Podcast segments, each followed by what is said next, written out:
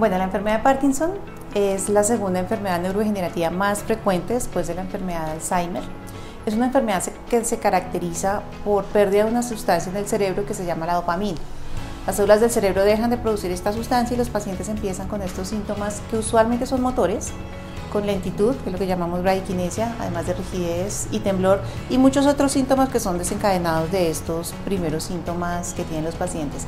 Pero no solo se queda ahí, sino también hay unos síntomas no motores, eh, que están relacionados con la misma pérdida de la dopamina y de otros neurotransmisores en el cerebro, como pueden ser la depresión, el estreñimiento, eh, la pérdida del olfato, algunas alteraciones del sueño, Em, hay pacientes que hacen dolor o síntomas sensitivos muy inespecíficos que pueden estar relacionados con déficit de, de estas sustancias.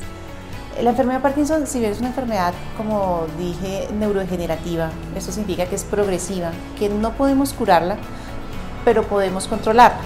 Podemos con los medicamentos que tenemos hoy día y los diferentes tratamientos hacer que el paciente tenga una calidad de vida, eh, de hecho una vida normal la mayoría del tiempo, Em, lo único que tienen que hacer es hacer un seguimiento adecuado con sus neurólogos para que en el momento justo que requieran ajuste en los tratamientos o requieran alguna intervención más avanzada para controlar los síntomas eh, sea realizada. Em, otro punto importante es el ejercicio. El ejercicio es vital durante todas las fases de la enfermedad. Este sí ha demostrado que hace que la enfermedad sea más lenta y más llevadera y los pacientes aprenden pues a manejarla eh, mucho mejor.